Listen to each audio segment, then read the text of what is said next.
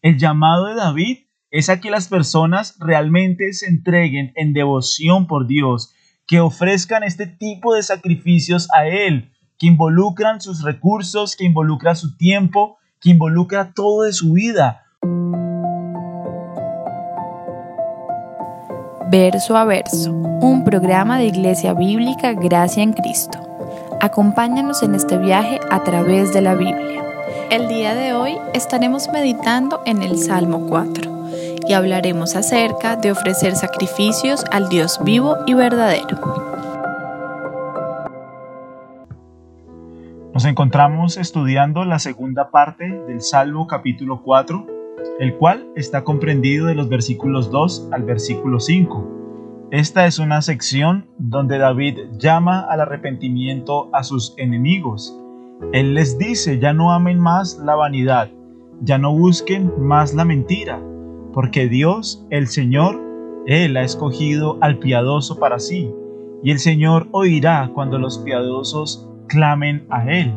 El día de ayer miramos el versículo 4, donde David exhortaba a todos los enemigos de Dios a temblar delante de Él y a no pecar más. David les dice en el versículo 4, mediten en su corazón, estando en su cama, y callen, en esta mañana vamos a mirar el último versículo de esta sección donde David llama al arrepentimiento a sus enemigos y es el versículo 5. David termina diciéndoles a ellos, ofreced sacrificios de justicia y confiad en Jehová. Si ustedes pueden mirar en sus Biblias, entre el versículo 4 y el versículo 5 hay una palabra que es una palabra que se llama Selah. El Selah que nosotros vemos en los salmos es un llamado a la meditación, es una especie de pausa, es una especie de reflexión. El salmista quiere que cuando nosotros estamos leyendo el versículo, en ese momento nosotros nos detengamos y nosotros reflexionemos en lo que él ha dicho. En esta porción se encuentra el versículo 3 y el versículo 4, y el salmista quiere que su lector se detenga, medite y reflexione en su corazón sobre lo que él ha leído. El versículo 3 y 4 dicen, Sabed que Jehová ha escogido al piadoso para sí. Jehová oirá cuando yo a él clamare.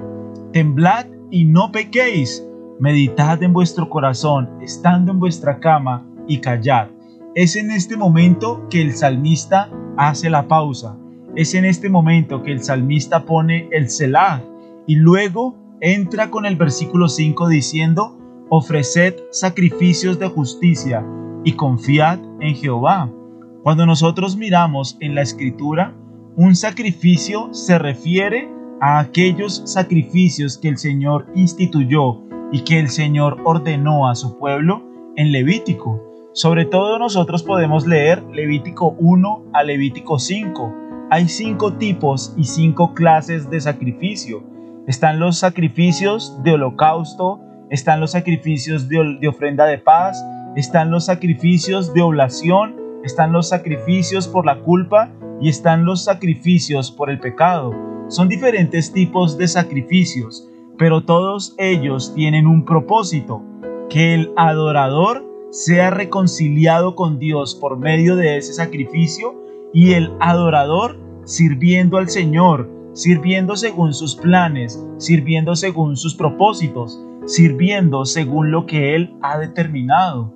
Si tú puedes tomar tu Biblia y tan solo leer los primeros cinco capítulos del libro de Levítico, vas a encontrar todas las estipulaciones y todos los requerimientos que un adorador del Antiguo Testamento tenía para acercarse al templo, para acercarse al lugar donde el Señor habitaba. Miren, Dios en el Antiguo Testamento escogió un tabernáculo que posteriormente se convirtió en un templo, pero básicamente era un lugar de adoración. Era una tienda para toda la nación de Israel, donde el adorador debía venir delante de Dios a ese lugar y presentar su sacrificio, presentar su adoración.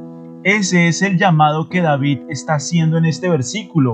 Ofrezcan sacrificios de justicia él se refiere a los sacrificios que los adoradores debían presentar al Señor. de acuerdo a sus ordenanzas, de acuerdo a lo que él había establecido, de acuerdo a lo que él había estipulado. Es una actitud de compromiso, es una actitud donde él viene con un corazón sincero y se presenta con total confianza delante de Jehová como una expresión de sumisión a él. Miren, Dios en la Biblia estipuló la manera en la cual los hombres deben adorarle.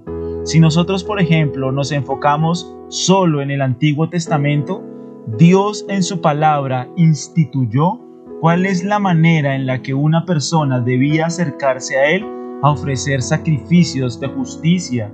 Y esa es una evidencia de un corazón regenerado. Esa es una evidencia de un corazón que ha sido redimido.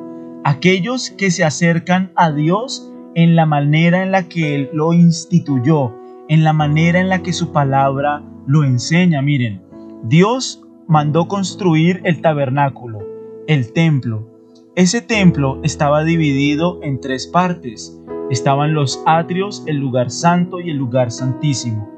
Y el adorador que quería adorar al Señor, que quería tener comunión con Él, debía acogerse a los cinco tipos de sacrificios que nosotros podemos leer en Levítico del capítulo 1 al capítulo 5.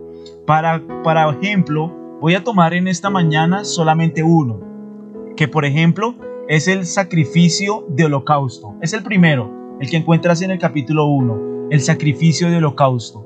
¿Qué debía hacer una persona para ofrecer un sacrificio de holocausto a Dios? Lo primero que la persona debía hacer era escoger el animal. Entonces, haz de cuenta que la persona va a ofrecer sacrificio. La persona lo primero que debía hacer era ir a su corral, ir a su lugar de campo y mirar el animal.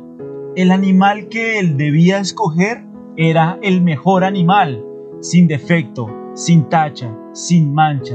Debía ser el animal de un año, sin ningún imperfecto, un animal realmente bueno, un animal en el cual no hubiera arruga ni mancha, un animal para ofrecérselo a Dios. Debía ser el mejor, no debía ser el animal enfermo, no debía ser el animal dañado, no debía ser el animal con algún tipo de enfermedad, debía ser un animal sin tacha y sin defecto. Entonces el adorador debía coger ese animal y luego de coger el animal debía ir al templo, debía ir al lugar que Dios había escogido. Entonces piensa en la caminata o piensa en el medio de transporte.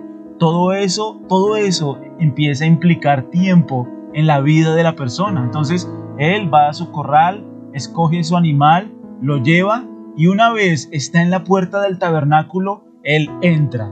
Y entonces le sale a recibir en el Antiguo Testamento un sacerdote. Y el sacerdote le pregunta qué clase de sacrificio viene a, ofrecer. Hagamos de cuenta que es un sacrificio por holocausto. Entonces, el adorador pone las manos encima del animal como una transmisión por la culpa, una transmisión por el pecado. El adorador debía poner su mano sobre el animal. Luego el adorador degollaba al animal y la sangre que caía del animal era recogida en un tazón por el sacerdote.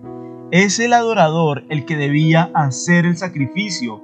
Luego el adorador debía llevar el animal sacrificado y abrirlo y coger sus partes para quemarlas todos. Es el adorador el que debía hacer todo este procedimiento. Lo único que hacía el sacerdote era recoger la sangre que se derramaba una vez el animal se sacrificaba y el sacerdote debía poner todas sus partes sobre el altar para ofrecerlo todo al Señor, para ofrecer todo este sacrificio delante de Él. Entonces solamente quiero llamar tu atención en algo en toda esta historia, y es que el adorador debía involucrar parte de su animal, su mejor animal. Él debía transmitir la culpa al animal y él debía hacer el sacrificio al animal. Todo este sacrificio es un sacrificio que requiere tiempo, que requiere devoción, que requiere amor, que requiere pasión por Dios. Normalmente una persona que se acercaba al templo no ofrecía solo un sacrificio, ellos ofrecían dos o tres o cuatro sacrificios para estar en comunión constante y permanente con Dios. Entonces, piensa en todas las responsabilidades que, tiene, que tenía una persona para acercarse a ofrecer sacrificio a Dios. Debía escoger dos o tres animales, debía llevar granos de cereal y todo eso para ofrecerlo a Dios. Era tiempo, eran recursos, era devoción, era entrega. Y eso es lo que David le está pidiendo en este salmo a las personas que se han arrepentido. Vayan a ofrecer sacrificios de justicia, los sacrificios que son justos, los sacrificios que al Señor le agrada, los sacrificios que el Señor mismo, Él, en su soberanía, en su señorío, en la gloria que le pertenece a Él, los sacrificios que Él mismo ha determinado que son para su propia gloria. Miren, ofrecer sacrificio hace referencia a que nosotros sometamos nuestras vidas a lo que Dios ha estipulado en su palabra, en lo que debe ser nuestra adoración a Él, nuestra entrega a Él, nuestra pasión por Él. Piensa que Dios instituyó qué tipo de animales debían ser. ¿Eran ovejas, eran vacas o eran palomas? No podía ser un animal distinto. Piensa en una persona que se hubiera acercado con un perro. Inmediatamente su sacrificio no era digno, porque no fue un sacrificio que el Señor instituyó. Lo mismo sucede en el Nuevo Testamento. El Señor ha estipulado la forma y la manera en la cual nosotros como comunidad del pacto debemos adorarle, debemos cantarle, debemos congregarnos, debemos servirle. El Señor mismo instituyó y estipuló en su palabra la manera en la que las personas se deben acercarse a Él para relacionarse con Él por medio del sacrificio de Cristo. Entonces, el llamado de David es a que las personas realmente se entreguen en devoción por Dios, que ofrezcan este tipo de sacrificios a Él, que involucran sus recursos, que involucra su tiempo, que involucra todo de su vida. Ofrezcan sacrificios de justicia y confíen en el Señor. Entonces, cuando una persona del Antiguo Testamento leía este versículo, pensaba en los distintos sacrificios que se podían ofrecer al Señor. Recuerdan, había sacrificios de holocausto, sacrificios por la culpa, sacrificios por de paz, sacrificios de oblación, diferentes tipos de sacrificio. No es nuestra intención en esta mañana explicarlos, pero habían diferentes tipos de sacrificio que el Señor mismo había estipulado en su palabra y Dios mismo estipuló la manera en la que el adorador debía acercarse a Él a ofrecer su vida, a ofrecer sacrificios, a entregarse en devoción y amor por el Dios que es merecedor de toda gloria y de toda alabanza. Lo mismo sucede en el Nuevo Testamento. Una persona que se ha arrepentido y una persona que ha puesto su fe en el Señor, su fe en el Salvador, se acerca a Dios de la manera que Él ha estipulado que le adoren. Dios es espíritu y los que se acercan a Dios en espíritu y en verdad es necesario que le adoren porque tales adoradores busca el Padre.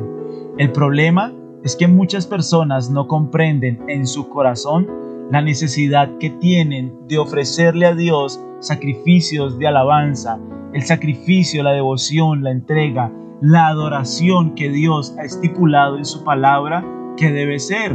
Muchos de nosotros queremos adorar a Dios a nuestra forma, queremos adorar a Dios a nuestro modo, a nuestra manera.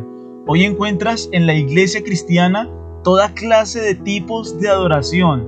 Hay iglesias donde hay música electrónica, música rock, donde hay reggaetón. Hay iglesias donde es más importante la alabanza que la predicación. Hay iglesias donde son más importantes los testimonios, las historias de vida que la misma palabra de Dios. Pero la pregunta principal de esta mañana es si yo sé, conozco ¿Cuál es la forma en la que Dios quiere que yo le adore? ¿Cuál es la forma en que Dios ha estipulado en su palabra que los creyentes del Nuevo Testamento deben adorarle a Él? ¿Cuál es la forma en el Nuevo Testamento que Dios demanda y estipula que los adoradores deben buscarle, deben ofrecer sus vidas? ¿Cuál es la manera que Dios ha estipulado? ¿Cuál es la manera que Dios ha establecido en su palabra para que nosotros le adoremos? Es una necesidad que hay en nuestro corazón de acercarnos en los términos de Dios. Nosotros necesitamos venir a su presencia en sus términos, no en nuestros términos. Nunca en el Antiguo Testamento el pueblo de Dios se acercó a adorar a Dios en sus propios términos, en lo que ellos creían, en lo que a ellos les parecía que estaba bien. No, Dios en su palabra dijo, hay un templo, deben venir a este templo y deben ofrecer estos cinco tipos de sacrificios y deben ser con estos animales. Si tú lo haces de una manera diferente a lo que Dios estableció, estás equivocado, estás en pecado. No estás ofreciendo sacrificio al Dios vivo y verdadero porque Él fue el que estipuló la manera en la que tú debes adorarle. Lo mismo sucede en el Nuevo Testamento. Nosotros encontramos en el Nuevo Testamento cuál es la manera que los cristianos deben adorarle. Dios lo estipuló en su palabra. Dios nos dice en su palabra cómo deben ser las alabanzas, cómo debe ser el contenido de una predicación bíblica, cómo debe ser la organización de una iglesia. Todo, todo Dios lo estipuló en su palabra. Y nosotros, los creyentes del Nuevo Testamento, debemos someternos a eso. Debemos someter nuestras vidas a lo que Dios estipuló en su palabra. Nunca la cultura puede cambiar lo que Dios estipuló, lo que Dios estableció. Dios estableció lo que es correcto y lo que es recto en su palabra. La cultura nunca puede cambiar lo que Dios estipuló. Pensemos nomás en lo que dice la escritura, no dejando de congregarse como algunos tienen por costumbre, y más cuando ustedes ven que aquel día se acerca.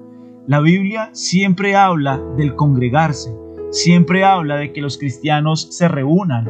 En tercera de Juan, al final de la epístola, el apóstol Juan dice, deseo verles cara a cara. Tengo muchas cosas que decirles, que podría escribírselas con tinta, pero yo deseo verles cara a cara. Es tan solo un ejemplo. Dios en su palabra instituyó que la adoración a su nombre debe ser presencial, debe ser cara a cara, debe ser un encuentro con Él, con el Dios vivo y verdadero, donde los creyentes se reúnen a adorarle. Pero resulta que muchas iglesias están cambiando el patrón bíblico, el patrón que Dios estableció, diciéndole a las personas que ellos se reúnen y se congregan en casa. Eso es mentira. Obviamente en el principio la iglesia se reunía en casas, pero toda la iglesia se reunía en una casa. No cada persona de la iglesia se reunía aparte en diferentes casas. No, todos iban a una casa, se reunían y se congregaban al Dios vivo y verdadero, porque eso fue lo que Él estipuló y eso fue lo que Él estableció que corresponde a la adoración a su nombre. Y si tú miras la iglesia, la iglesia ha sido perseguida, la iglesia ha pasado pestes, plagas, la plaga negra, bubónica, nunca la iglesia dejó de reunirse. Pero los creyentes de este tiempo quieren cambiar la forma y el tipo de adoración que Dios estableció en su palabra y nunca, nunca una iglesia verdadera, genuina, sincera puede hacer eso, porque es Dios quien establece la forma y la manera en la cual nosotros le adoramos. Y si Él establece que la iglesia se congrega, es Él el que lo estipuló, no el gobierno, no las autoridades, Dios fue el que lo estipuló. Él da los medios a través de los cuales su iglesia la adora y nosotros, su iglesia, nos sometemos a lo que Él dice. Pero muchas personas están engañadas creyendo que adoran a Dios desde su casa. Es mentira. Dios nunca estipuló eso a la congregación del nuevo pacto. Dios le dice a su iglesia que es necesario reunirse, congréguense, reúnanse, háblense cara a cara. No pueden dejar de hacerlo.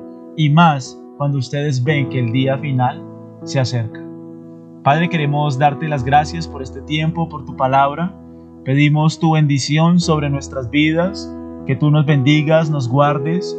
Ayúdanos, amado Salvador, a crecer en ti, a vivir en ti y a vivir cada día, Señor, para la gloria de tu nombre. Nosotros te damos gracias por este tiempo, te bendecimos y oramos, amado Salvador, en el nombre del Padre, en el nombre del Hijo y en el nombre del Espíritu Santo. Amén. Te invitamos a seguirnos en nuestras redes sociales. Nos encuentras en Facebook y en YouTube con el nombre Iglesia Bíblica Gracia en Cristo. Si este mensaje fue edificante para tu vida, te animamos a compartirlo con tus seres queridos. Dios te bendiga.